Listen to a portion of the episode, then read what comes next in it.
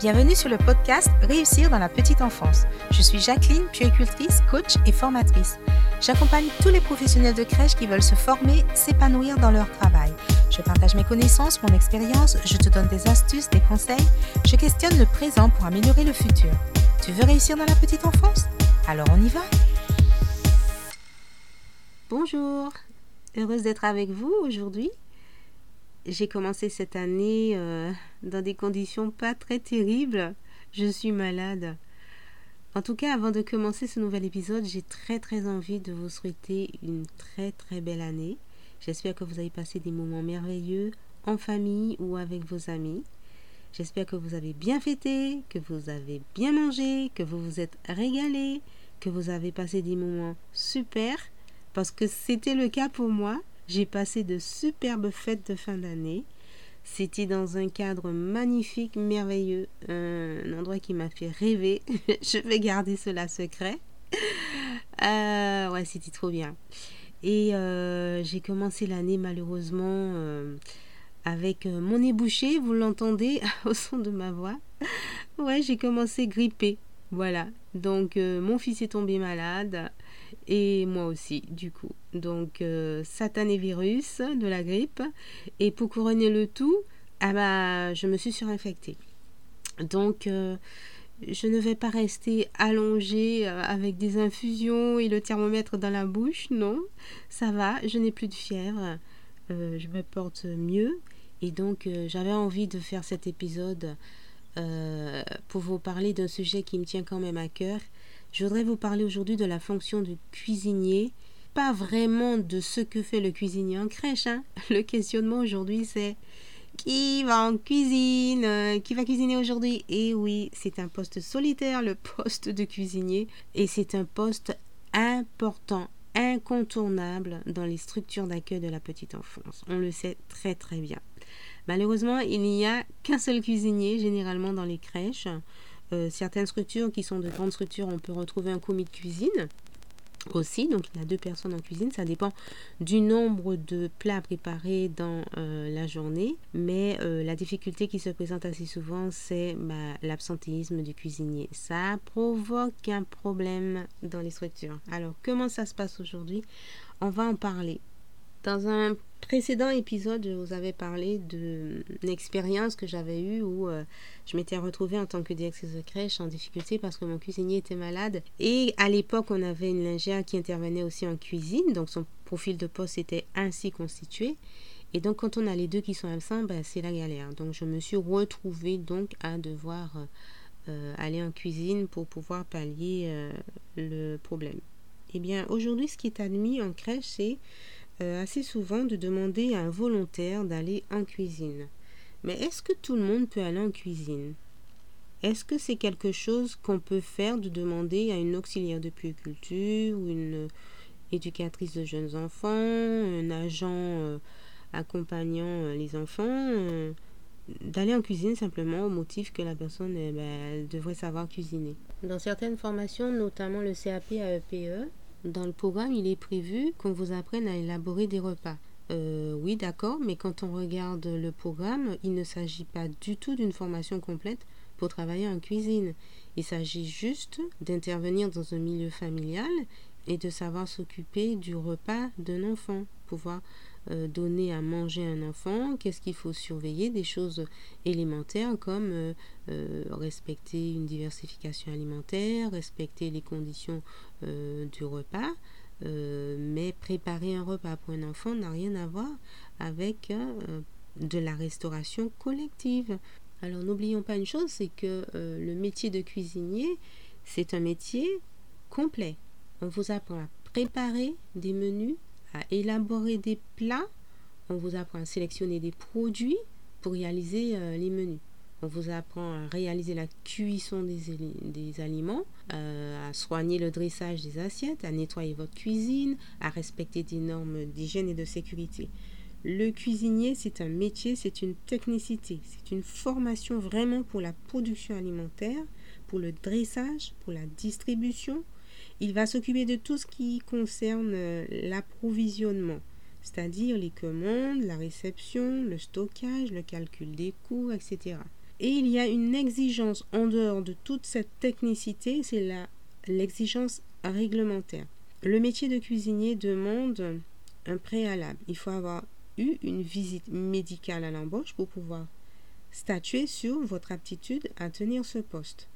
Il y a une déclaration, on sait que c'est vous qui êtes en cuisine, vous répondez aux exigences du poste. Donc vous avez un certificat médical d'aptitude. Ensuite, la cuisine, il y a l'individu qui va devoir répondre aux exigences du poste par rapport à l'hygiène physique, mais par rapport à la sécurité, la sécurité des équipements qu'il va porter. Je pense notamment aux chaussures de sécurité. Rien que ça. Je ne parle même pas du reste.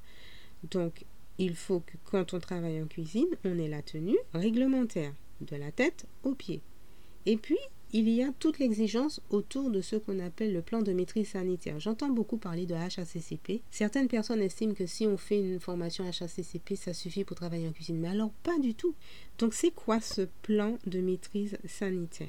Le plan de maîtrise sanitaire, c'est euh, c'est composé de plusieurs choses, dont le plan HACCP. Le plan HACCP est à l'intérieur du plan de maîtrise sanitaire. Il faut bien comprendre cela.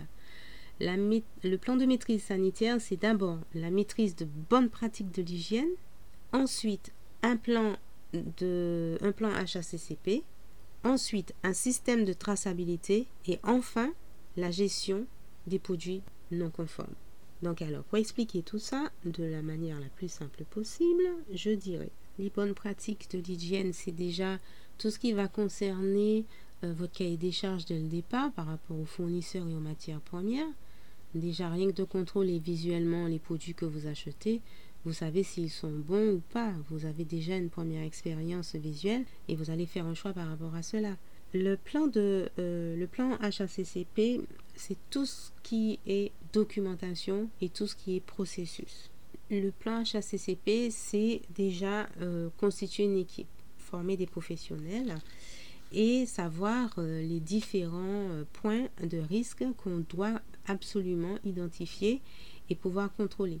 Donc, il faut définir les produits et les activités, il faut définir la marche en avant dans les locaux, il faut pouvoir identifier l'utilisation attendue euh, par rapport aux équipements et aux produits.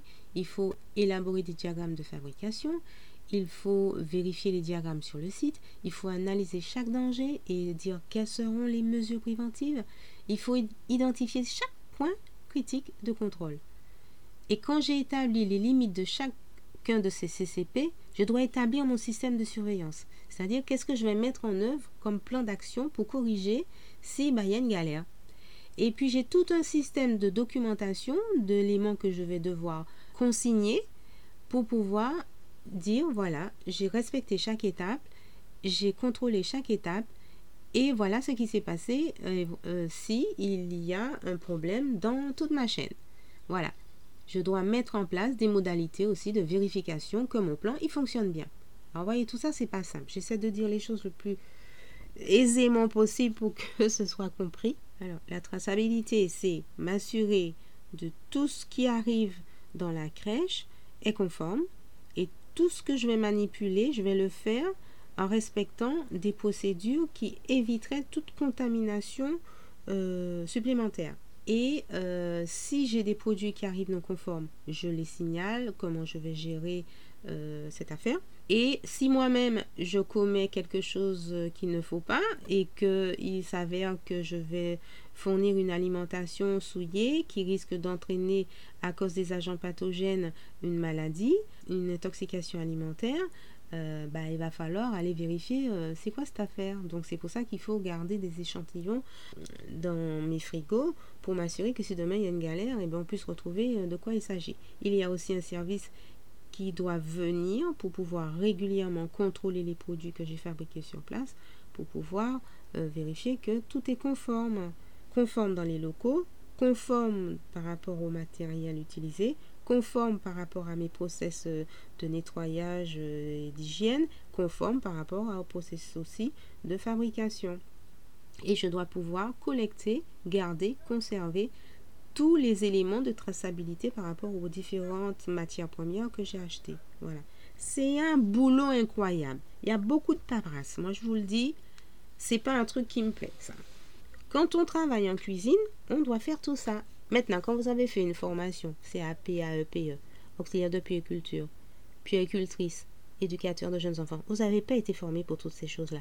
Et quand vous faites une formation HACCP, je pense que ça ne suffit pas si vous n'avez pas une pratique. Vous pouvez me raconter tout ce que vous voulez, mais tant que je ne vais pas moi-même pratiquer régulièrement, le jour où vous allez me mettre en cuisine, ce sera juste une galère pour moi, parce que je n'ai pas les réflexes, parce que tout simplement, je n'ai pas pratiqué.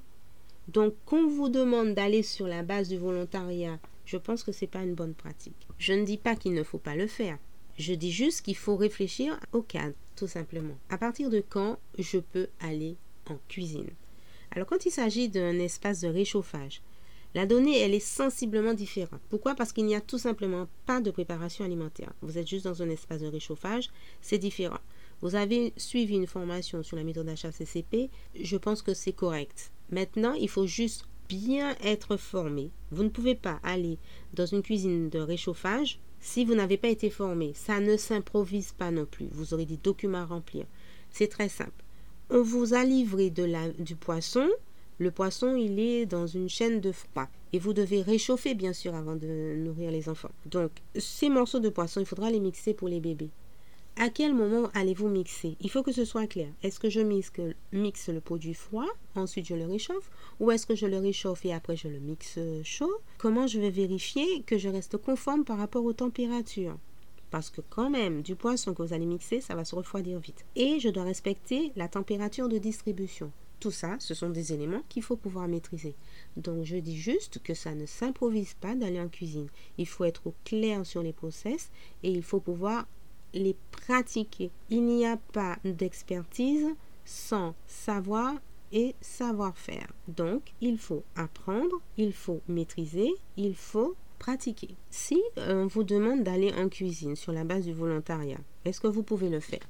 Ça, c'est vous qui allez juger. Moi, je dis juste que vous avez un diplôme, vous avez une formation. Est-ce que c'est cuisinier? Non. Maintenant, qu'est-ce que votre contrat de travail dit?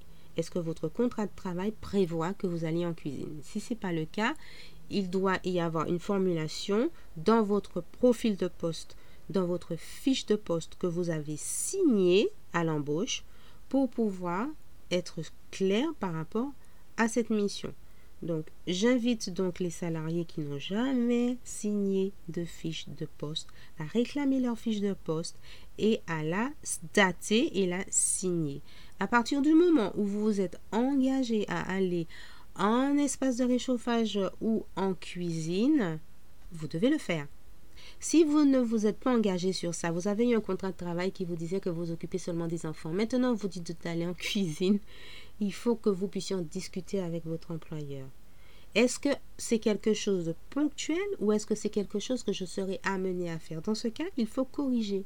Il faut corriger votre fiche de poste ou corriger votre contrat de travail. On ne peut pas vous demander ni vous pénaliser pour quelque chose initialement qui n'était pas prévu à votre contrat de travail. Je dis bien que je ne cherche pas d'embrouille, je veux juste aider à être clair sur le cadre. Il faut être respectueux de son travail, il faut être respectueux des salariés, il faut être respectueux envers son employeur. Alors, les premières choses, il faut que je sois formé, il faut que j'ai pratiqué pour ne pas improviser. Je vous promets, si vous me mettez en cuisine aujourd'hui, je serai en difficulté, malgré tous les savoirs que j'ai. Pourquoi? Parce que je n'ai pas les réflexes. Et ça va me demander vraiment euh, un gros travail sur moi.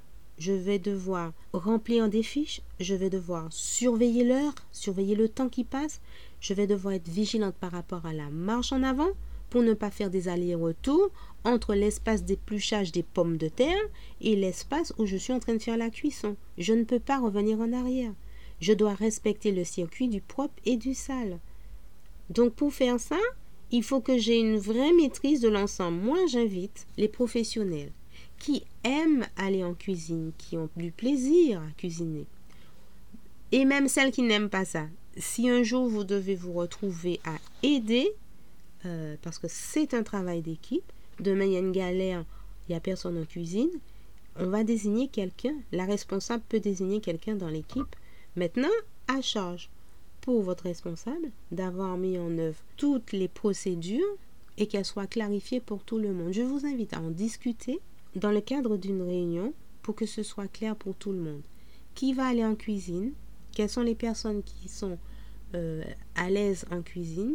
Et quelles sont les personnes qui euh, ne sont pas très à l'aise, ne se sentent pas prêtes? On ne peut pas forcer quelqu'un parce que je pense que c'est là qu'il risque d'y avoir des erreurs. Je vois que la technicité du cuisinier, c'est quand même quelque chose. C'est un amour hein, de, ce métier. Les gens qui le font, ils sont passionnés. Et euh, je suis pas passionnée par la cuisine. Oh, j'aime manger, oui. J'aime les bons plats. Et j'adore ce qui est préparé en crèche. Mais euh, moi, je ne me vois pas aller en cuisine. Sincèrement, non, hein. ça m'intéresse pas. Hein. Je le ferai si c'était nécessaire parce que j'ai des connaissances, mais je sais que je serai en difficulté. Si on ne veut pas prendre de risques euh, ce jour-là, parce qu'on risque de rater des étapes, on risque de ne pas remplir tous les documents dans les temps, on risque d'oublier des choses. Si vous n'avez eu aucune formation euh, au sujet du plan de maîtrise sanitaire, au sujet de la méthode HACCP, euh, vous n'avez rien à faire en cuisine. C'est très simple, vous n'avez rien à y faire. Voilà. Donc l'employeur prend ses responsabilités quand il vous met en cuisine alors que vous n'êtes pas formé pour cela, que vous n'êtes pas prêt pour cela. Il doit s'assurer que vous soyez prêt. Bon, alors soyez indulgents avec moi parce que je suis malade. Hein. Alors je vais essayer de résumer parce que des fois je me demande est-ce que j'ai été vraiment claire. alors, en cuisine, c'est un cuisinier qui intervient. Si le cuisinier n'est pas là, il faut d'abord qu'en équipe, on ait discuté de la procédure. La procédure, elle a bien été identifiée et clarifiée. Elle est écrite, tout le monde la connaît. Les personnes volontaires sont identifiées et les personnes volontaires sont formées. Donc, il faut être formé à la méthode HACCP. Il faut surtout être formé au plan de maîtrise sanitaire. Le plan de maîtrise sanitaire, c'est d'abord les bonnes pratiques d'hygiène. Ensuite, la bonne connaissance et la maîtrise de l'analyse des dangers et de la maîtrise des points critiques. Ensuite, la traçabilité, c'est-à-dire toute la paperasse que vous allez devoir remplir, toutes les étiquettes que vous allez devoir conserver, etc. Il faut être au clair sur ça. Toutes les températures qu'il faudra reporter, etc. Ensuite, la gestion des non-conformités. Comment tout cela est mis en œuvre. Si vous connaissez tout ça, vous êtes prêt pour aller en cuisine. Mais attention, il faut savoir cuisiner. Il hein. faut savoir préparer les repas. Bon, le préalable, c'est ça. Ensuite, il faut savoir que aller en cuisine nécessite aussi des exigences réglementaires. On a déclaré euh, qu'il y avait un lieu de préparation euh, en, termes de restauration collective. Vous avez vos équipements pour travailler en cuisine, vous avez des chaussures de sécurité, vous avez votre tablier, vous avez votre charlotte, vous avez vos gants, etc. Donc vous êtes équipé. Vous êtes euh, assuré d'avoir une bonne hygiène, c'est important, une bonne hygiène physique. Il faut savoir que normalement, la visite médicale est nécessaire parce qu'on ne peut pas laisser n'importe qui aller en cuisine. Si vous avez des problèmes de santé, si vous avez une particularité, je pense qu'il faut faire attention. Il faut s'assurer de ne pas vous mettre en difficulté et par conséquent mettre aussi l'employeur en difficulté. Si vous avez un souci qui ne vous permet pas de travailler en cuisine, il faut le signaler. Vous pouvez être allergique à des tas de produits, être allergique au, euh, latex, j'en sais rien. Bon, on va vous remplacer les gants, c'est pas compliqué ça. Mais ça peut être euh, quelque chose que, euh, que vous avez identifié qui vous permet pas d'aller en cuisine. Voilà. Bon, faut savoir que c'est un poste où on reste beaucoup debout. c'est, ça demande quand même une, une bonne composition physique. Si vous avez une fragilité, la cuisine, c'est pas pour vous. Donc, j'ai dit, un, on en a discuté en équipe, tout le monde est au clair avec ça. Deux, on a été formé. Trois, on doit faire des stages de façon régulière. Quand tout le monde est présent, il n'y a pas d'absent dans l'équipe, c'est l'occasion très certainement d'aller faire des petites piqûres de rappel en cuisine. N'hésitez pas à demander à passer une heure ou deux en cuisine avec le cuisinier, juste pour voir les process. Euh, Pardonnez-moi, quand je dis cuisinier, ça peut être cuisinière, hein, que personne ne s'énerve. Hein. Euh, c'est pour faire plus simple. Euh, ensuite, voilà, et pour finir, s'assurer que dans votre profil de poste, c'est prévu. Si ce n'est pas prévu, il faut que ce soit noté. On ne peut pas prendre en charge un accident euh, du travail en cuisine, vous avez reçu, euh, je sais pas, une boîte de conserve sur votre gros orteil, vous n'aviez pas l'équipement pour ça, vous vous êtes explosé l'orteil, l'orteil est cassé, il faut bien une prise en charge. La question euh, dans l'enquête, qu'est-ce que vous faisiez en cuisine? Pourquoi vous n'aviez pas de chaussures de sécurité? Et puis d'ailleurs, qu'est-ce que vous faisiez avec une boîte de conserve? Bon, j'extrapole, hein, mais c'est un peu ça. Hein. Donc, si vous n'êtes pas habilité pour aller monter sur euh, un escabeau à 3 mètres de haut pour aller euh, récupérer je sais pas quoi en hauteur, euh, vous faites une chute, on va essayer de comprendre pourquoi c'est arrivé. Dans les, les, préventions des risques professionnels, oui, ça, ça doit être identifié. Est-ce que c'est prévu que les auxiliaires sur le plan des risques puissent aller en cuisine? Est-ce que ça concerne que le cuisinier ou est-ce qu'on a bien notifié aussi les autres agents qui travaillent en crèche sur ce document? Voilà, donc je vous invite juste à réfléchir à ces éléments qui sont vraiment importants pour que tout le monde soit en conformité. Je vous remercie d'avoir écouté l'épisode jusqu'à la fin. J'espère que ces éléments que je vous ai apportés vous ont permis de réfléchir sur euh, cette question qui va cuisiner aujourd'hui et surtout dans quelles conditions. J'ai essayé avec ces petits éléments de vous aider pour la réflexion. Alors je vous dis à très bientôt dans un prochain épisode. Portez-vous bien.